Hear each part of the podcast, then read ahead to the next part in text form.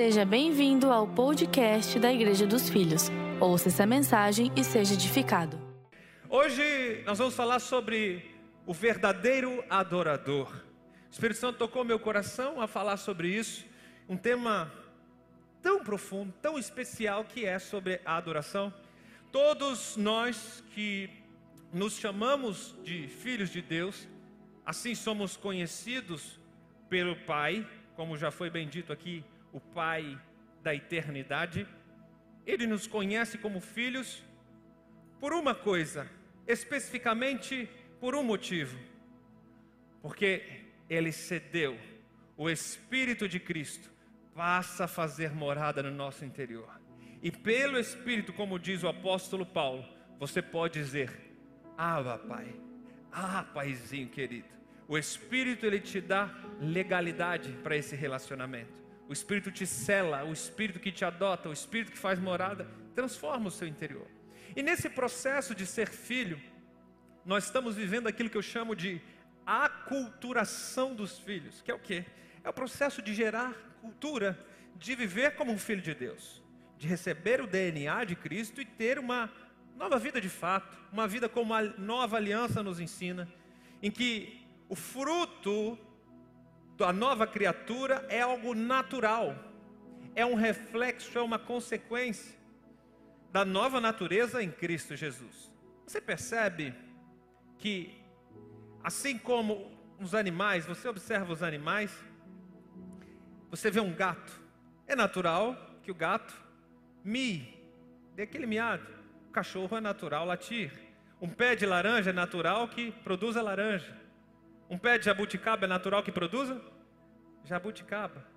E é natural que o Filho de Deus, que tem o Espírito Santo de Deus em você, produza graça, amor, bondade, longanimidade, perseverança, paciência e todo o reflexo do fruto do Espírito é transmitir aquilo que Cristo é e faz.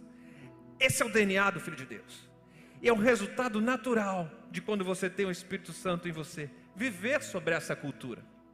E quando eu falo em cultura, igreja, você percebe que toda cultura, ela tem o produto de um culto, ou melhor dizendo, um instrumento de culto. Toda cultura existe um instrumento de culto, seja a crença, seja a adoração, seja a religião. E o nosso instrumento de culto é a adoração, que foi atualizada por Jesus na nova aliança. Desde que Jesus desceu à terra, ele atualizou o relacionamento com os céus e atualizou a nossa adoração. Então nós vamos ver as palavras de Cristo no que diz respeito à adoração e ao nosso relacionamento com o Pai. Segundo escreveu o Evangelho de João, no capítulo 4, acompanhe comigo palavras de Jesus a partir do verso 23, ele disse assim: Mas vem a hora, e já chegou, em que os verdadeiros adoradores adorarão o Pai em espírito e em verdade. Por quê? São esses que o Pai procura para seus adoradores. Ora, Deus é espírito. E é necessário que os seus adoradores o adorem em espírito e em verdade. Os verdadeiros adoradores, em primeiro lugar, são os filhos. Porque a primeira coisa que Jesus disse quando aquela mulher, conhecida como a samaritana, ele interrogou acerca da adoração, a primeira coisa que Jesus disse é que os verdadeiros adoradores adorarão ao Pai. Ao Pai. Então, a primeira coisa que a gente aprende é o relacionamento de um filho para o Pai. Você pode produzir a verdadeira adoração quando você é filho.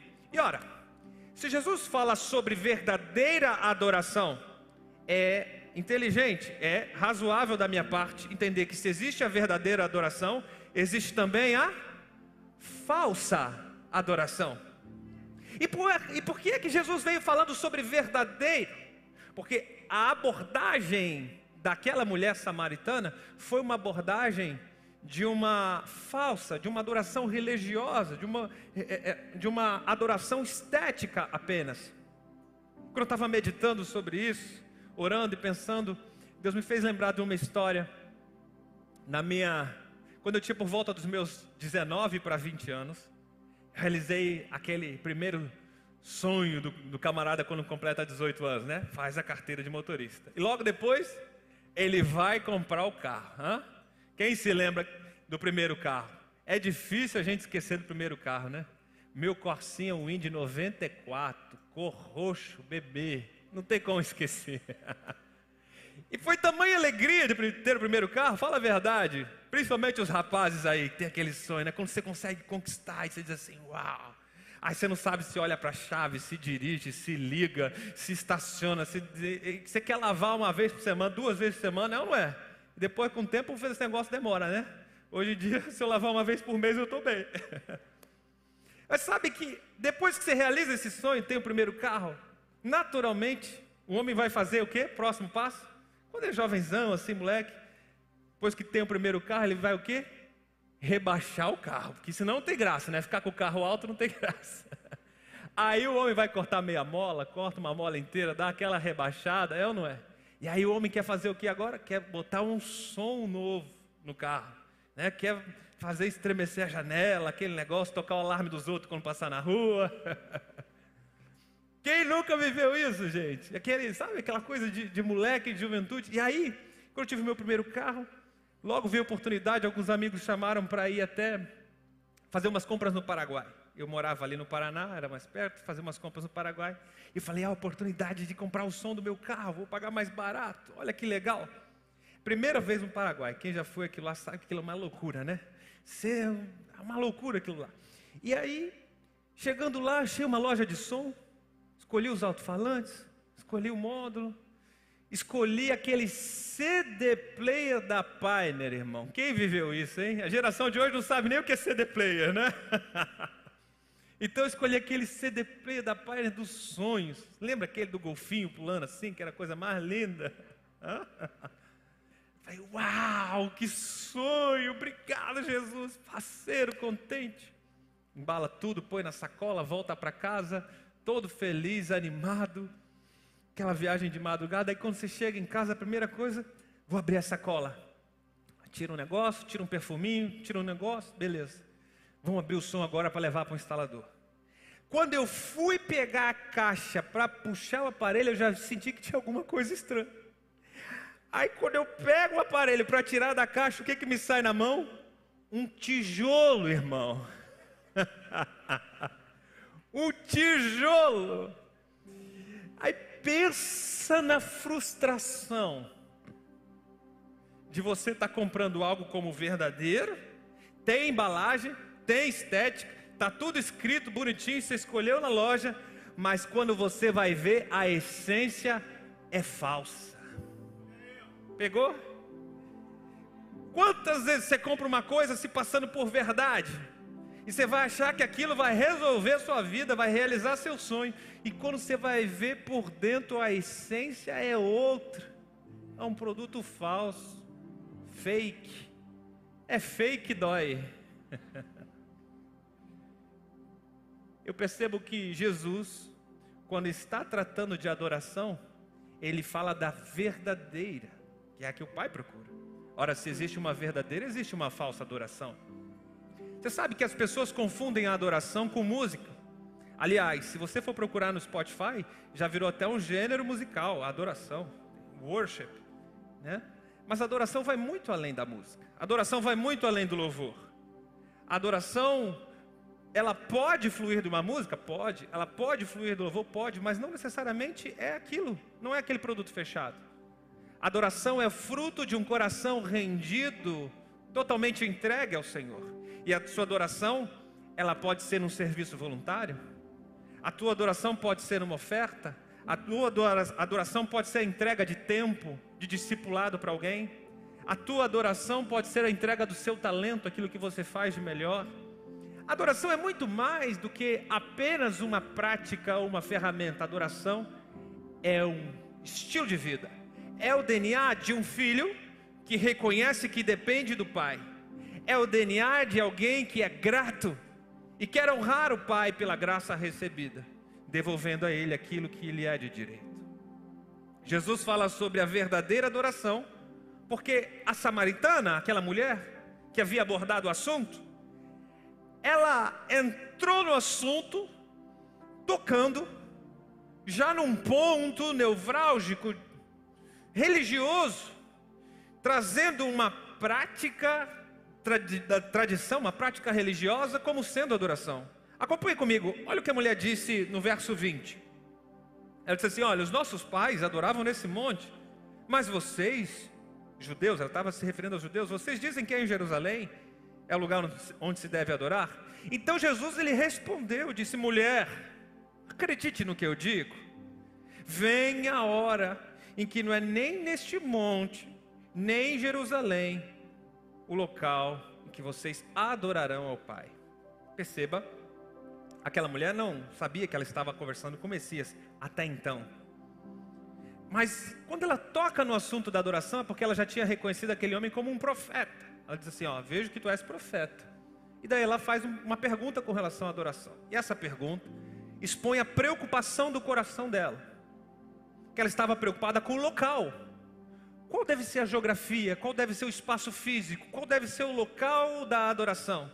Enquanto o religioso se preocupa com o local, com o físico, com o que é aparente, Jesus aponta para o coração. Então eu percebo que esse padrão, o padrão da samaritana, se repete hoje em dia. Se repete com os líderes denominacionais religiosos, se repete com os irmãos, os novos na fé, aqueles que são fruto de um sistema religioso, que gostam de produzir uma falsa adoração. São pessoas que, em nome de Deus, institucionalizam a adoração.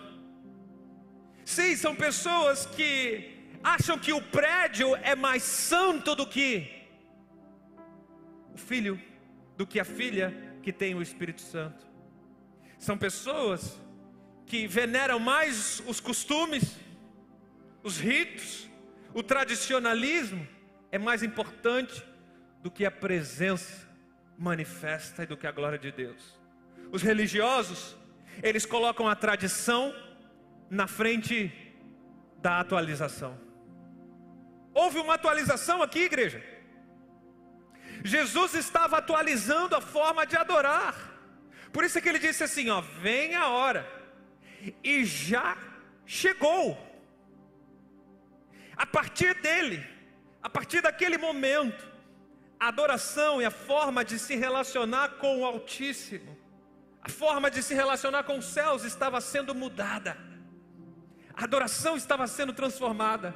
O problema é que Jesus trouxe a atualização, porém, mais de dois mil anos depois, tem gente que ainda não se atualizou. Mais de dois mil anos depois, tem sistemas que ainda não fizeram o upgrade. Sabe quando vem aquela mensagem no seu celular? Você precisa atualizar o sistema. Essa mensagem já caiu no seu celular. Você precisa atualizar a sua adoração. Já caiu no teu coração há um bom tempo. Só que é mais fácil permanecer no sistema tradicional. Por quê? Ah, porque o meu pai cantava assim. Ah, porque o meu avô ia naquela igreja. Ah, pastor, eu preciso te contar, o meu bisavô fundou, ele que construiu aquelas paredes. Então é por isso que eu não saio de lá, é por isso que eu permaneço. Sabe, é quando você coloca a tradição na frente da atualização. É porque meu pai, porque meu avô, porque meu parente, porque me apresentou lá, porque casou lá, porque não sei o quê. A verdade é que você deve procurar, se questionar e perguntar: de fato, Deus tem encontrado em mim um coração verdadeiro, um coração adorador nessas condições? Nas condições em que o santuário é um prédio ou um galpão? Na condição em que o altar é o palanque? Percebe? As pessoas fazem as coisas físicas santas, quando na realidade Deus olha para você e diz assim: Você é santo, porque você possui o Espírito Santo em você, e o seu coração se tornou altar, e você agora é o prédio, o templo sagrado, a habitação do Todo-Poderoso.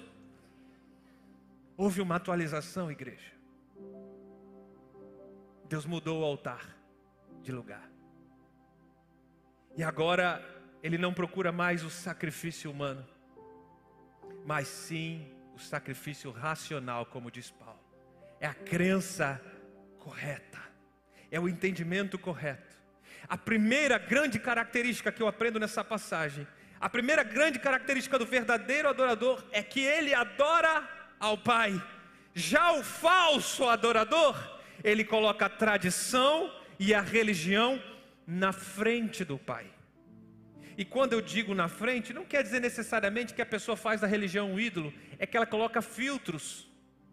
Sabe quando você precisa chegar no endereço e você tem pedágios no meio? Sabe?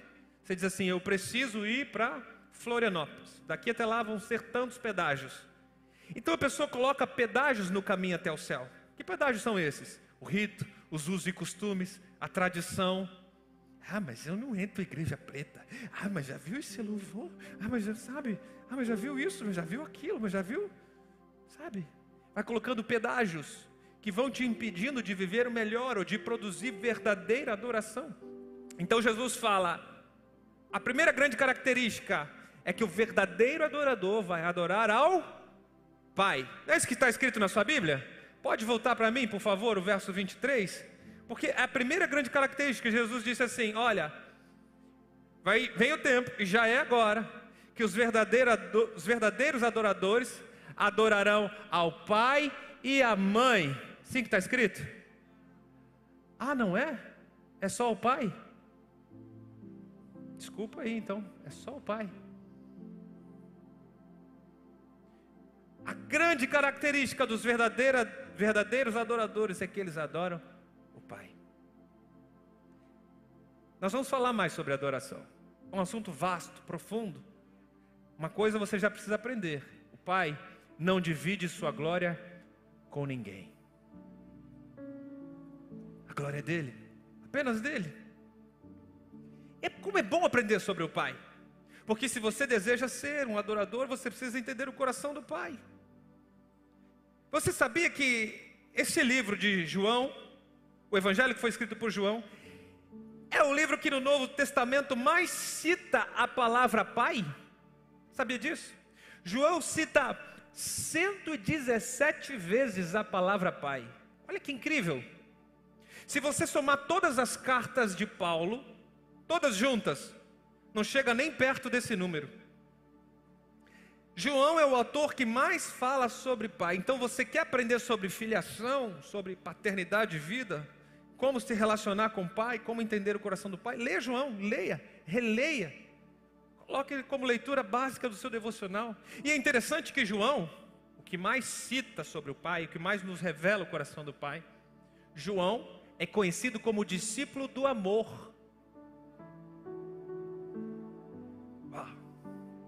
Porque quanto mais você se aproxima do coração de Jesus, mais você conhece o coração do seu pai. Lembra que João foi aquele que recostou o peito, inclinou o peito sobre Jesus? E quando os discípulos tinham coisa séria para tratar, coisa séria para perguntar, eles falavam: João, vai lá e pergunta para Jesus. Você lembra que no dia da crucificação, todos os discípulos abandonaram, fugiram. Quem foi o único que ficou? João. Ele estava ao pé da cruz. Aí Jesus disse para ele: ó, cuide de Maria, cuide das mulheres que estão servindo no ministério. Ele era o discípulo mais chegado, mais íntimo porque quanto maior o nível do seu relacionamento com Jesus, quanto mais intimidade você tem com Jesus, mais você conhece o coração do Pai. Aleluia. Por isso João expressa várias vezes, e nessa história com a samaritana, o que Jesus faz com a mulher, ele corrige a referência paterna da mulher samaritana. Preste atenção. Eu não sei se você reparou bem na história, porque todo o capítulo 4 de João está narrando essa história da mulher samaritana e a conversa que ela tem com Jesus. Então Jesus ele revela a adoração apontando para o Pai, porque ele está corrigindo a referência de paternidade espiritual daquela mulher estava errada. Ah, pastor, você está inventando história agora para esclarecer? Estou não. Acompanhe comigo o versículo, alguns versículos anteriores, no verso 12. A mulher diz assim: ó, por acaso o Senhor é maior do que Jacó, o nosso pai. Aquela mulher estava interpelando Jesus, ela não sabia que ele era o Messias ainda, então ela estava meio que contradizendo assim, sabe, discutindo. Por acaso você está me dizendo que você é maior do que o nosso pai espiritual? Jacó? Então ela tinha uma referência de paternidade espiritual. E Jesus faz questão de corrigir essa rota. Os verdadeiros, verdadeiros adoradores adoram o Pai. Artigo bem definido. O Pai da eternidade. Aleluia. Eu vejo que hoje em dia tem tantas pessoas cometendo esse mesmo erro, assumindo paternidade espiritual aqui na terra, chamando homens de pais, chamando mulheres de mães espirituais, apontando para a humanidade divina a glória que deve ser apenas, única e exclusivamente de Deus. E tem muita gente errando com isso, e eu vou dizer, não, às vezes não é nem por maldade, às vezes é uma carência da pessoa e tudo bem. Então eu estou alinhando isso aqui para corrigir a rota dessa igreja. Eu não estou atacando, nem ofendendo ninguém, nem falando dos outros. Estou falando de vocês, nós, filhos de Deus, temos que olhar para o céu e entender que nós temos um Pai, um Pai presente, um Pai que nunca nos abandonou, um Pai que nunca falhou e nunca vai falhar. Esse é o nosso Pai. Aleluia.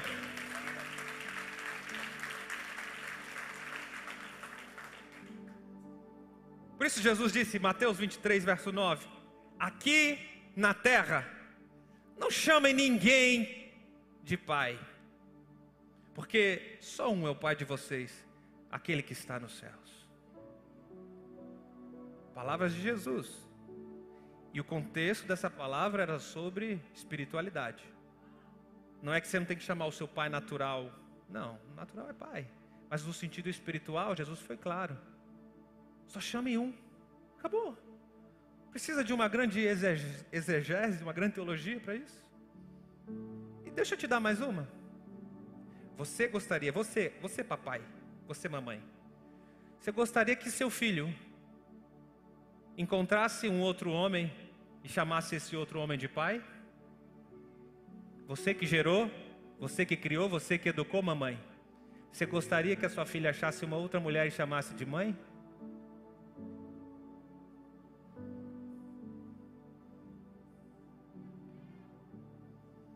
A verdadeira adoração começa com o reconhecimento do Pai.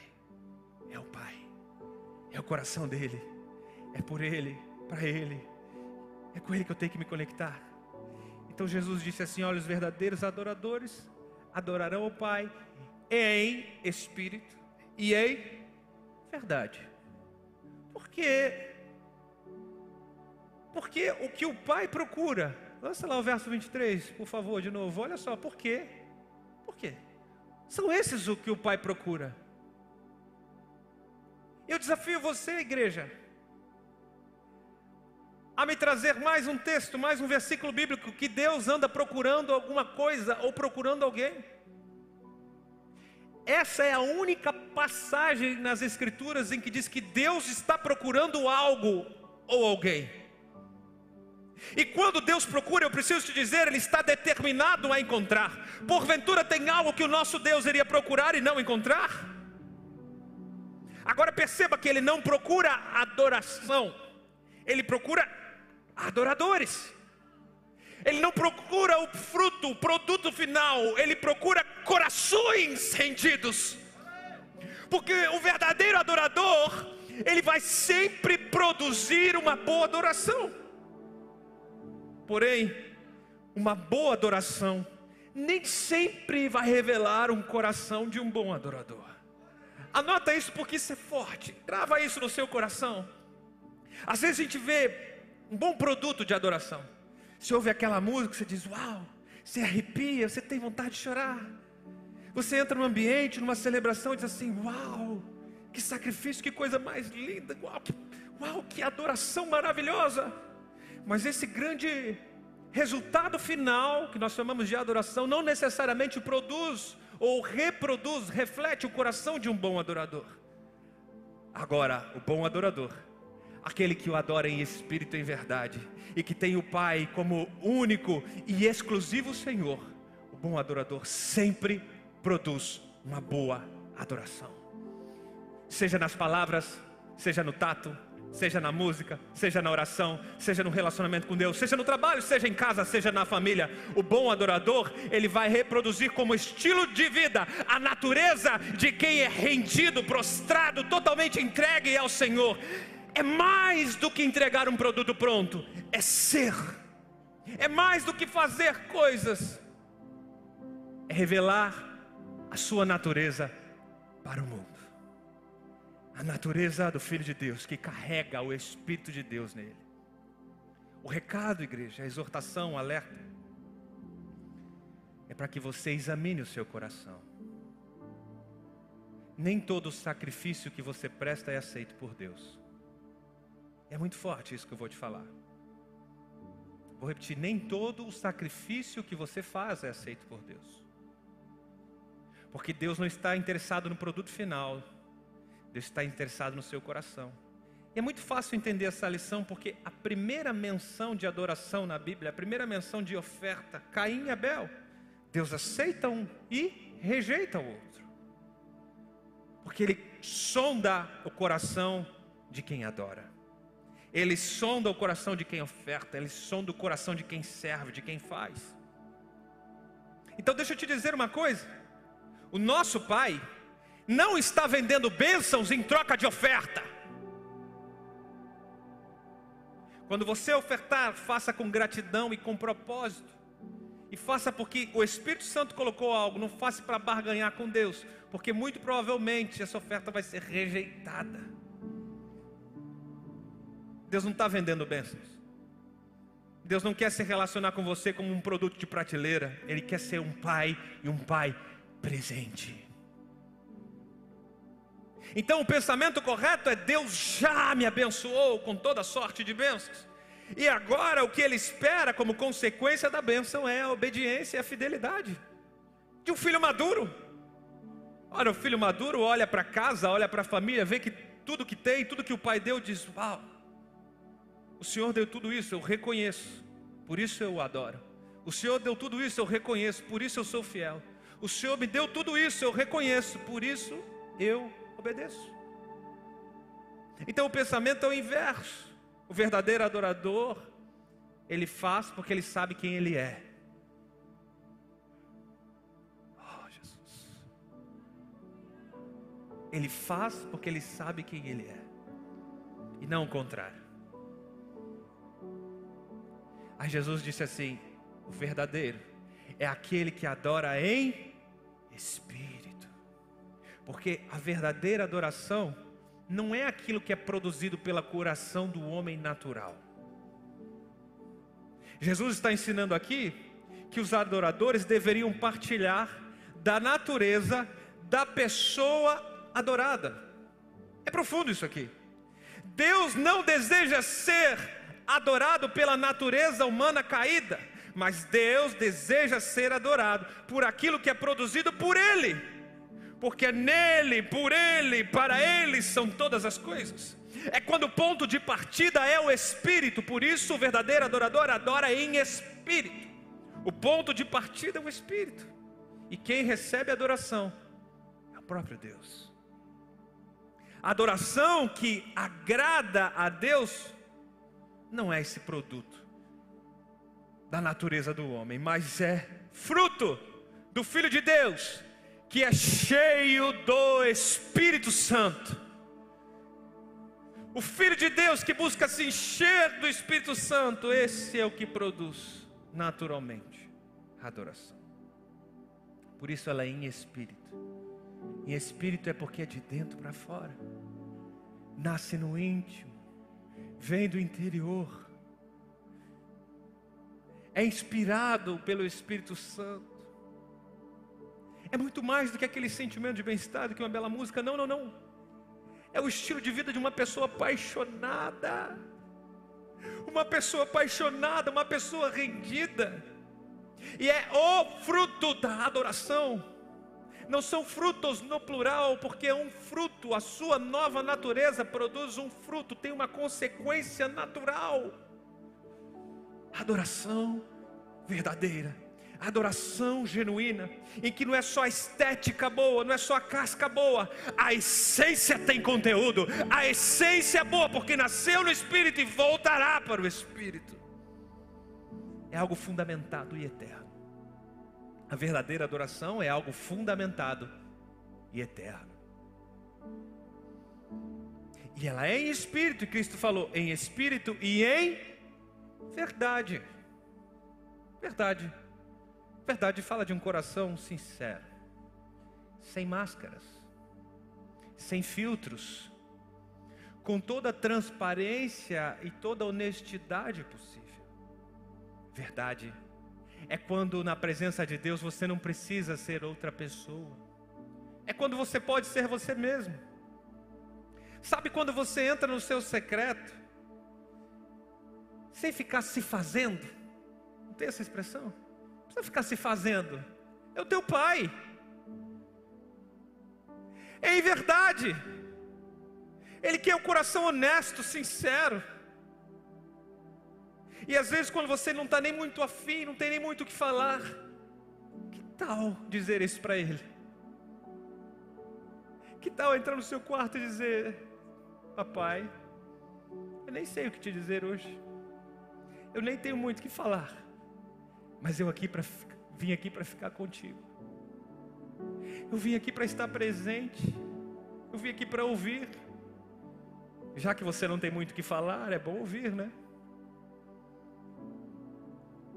Eu vejo pessoas com máscaras, filtros diante de Deus. E vão puxar uma oração, tem toda uma eloquência. Senhor, meu Deus celestial, Pai do universo, das galáxias, o ser transcontinental, e, sabe? Para quê? Que tal ser verdadeiro? Não existe adoração verdadeira sem verdade. Não existe adoração verdadeira sem autenticidade. Eu não estou dizendo para não ter reverência, é, isso é outra coisa. Eu posso ser reverente sem usar palavras que eu nunca uso na minha vida. Entende? Reverência, temor, mas também intimidade, carinho, afeto, amor. Percebe que a intenção do Pai é se conectar com o seu coração não com aquilo que você quer parecer, não aquilo que você quer mostrar, não uma falsa imagem. Ei, acorda! Essa falsa imagem vai gerar uma falsa fé. Essa falsa imagem vai gerar uma confusão da sua identidade em Cristo. Essa falsa imagem parece que está sempre faltando algo, porque você não pode ser quem você realmente é. Você precisa ser parecido com alguém, ou com aquilo que a religião te apresentou como certo e coerente. Você não precisa pagar um preço. Jesus já pagou esse preço em nosso lugar. Você pode ser você mesmo. Verdade, isso é verdade. Então eu vejo Jesus dizendo assim: Eu sou. João capítulo 14, verso 3, verso 6, perdão. Jesus diz assim: Eu sou o caminho, a verdade e a vida. E ninguém vem ao Pai a não ser por mim. A verdadeira adoração é em espírito, através do Espírito Santo, e é em verdade. A verdade não é um princípio ético moral. A verdade não é uma vã filosofia. A verdade não é aquilo que o noticiário, que a mídia imprime no telejornal. A verdade é uma pessoa, e essa pessoa se chama Jesus Cristo, o Filho de Deus. E é através do Espírito Santo e através de Jesus Cristo que nós podemos produzir verdadeira adoração. Começa no Espírito, passa pelo caminho chamado Jesus e é entregue no altar do seu coração ao seu Pai, ao nosso Pai, ao Pai nosso. Todo aquele que vem ao Pai ou aquele que o Pai procura, entende que a adoração é uma via de mão dupla? É tão profundo, é tão belo falar sobre adoração. Todo aquele que vem ao Pai precisa ser pela verdade. Todo aquele que o Pai procura precisa ser pela verdade. Olha que lindo o Evangelho. Alguém disse assim uma vez: Olha, Deus não procura adoração, ele procura adoradores. Por quê? Porque no céu ele já tem a melhor adoração. E eu fiquei pensando nisso, eu fiquei pensando nessa frase, eu falei, existe verdade nela. Porque a Bíblia diz que no céu, em Sião, onde Deus está sentado no alto de sua glória, ele está cercado por serafins que servem ao trono, querubins, seres celestiais, hostes espirituais, anjos. A Bíblia fala sobre milhares de milhares de anjos, certamente muito maior do que a nossa população na terra. E Apocalipse nos revela que esses seres celestiais que estão em volta do trono de Deus, eles estão a todo tempo, sem parar, dizendo: Santo, Santo, Santo é o Senhor dos Senhores, toda a terra está cheia da Sua glória, de eternidade a eternidade. Eles estão dizendo: Santo, Santo, Santo. Você imagina o que é isso? Imagina que adoração mais poderosa que é produzida no céu. De fato, eu não consigo pensar ou imaginar que a terra um dia vai produzir alguma coisa parecida com o que é feito no céu. Então Deus não está procurando esse produto final, a adoração, porque Ele já tem. Concorda comigo? Ele já tem a melhor adoração possível, dia e noite, noite e dia, se bem que no céu não tem dia nem noite, mas é sem parar, é de eternidade a eternidade. Os anjos dizendo: Santo, Santo, Santo. Porque Deus não está procurando na terra adoração, Ele está procurando o coração rendido que o adora em espírito e em verdade. Pergunta é: será que Deus, em sua procura, será que Ele vai encontrar com você? Será que o Pai, quando procurar, será que Ele vai achar o seu coração? Eis-me aqui, Senhor que eu seja achado, encontrado.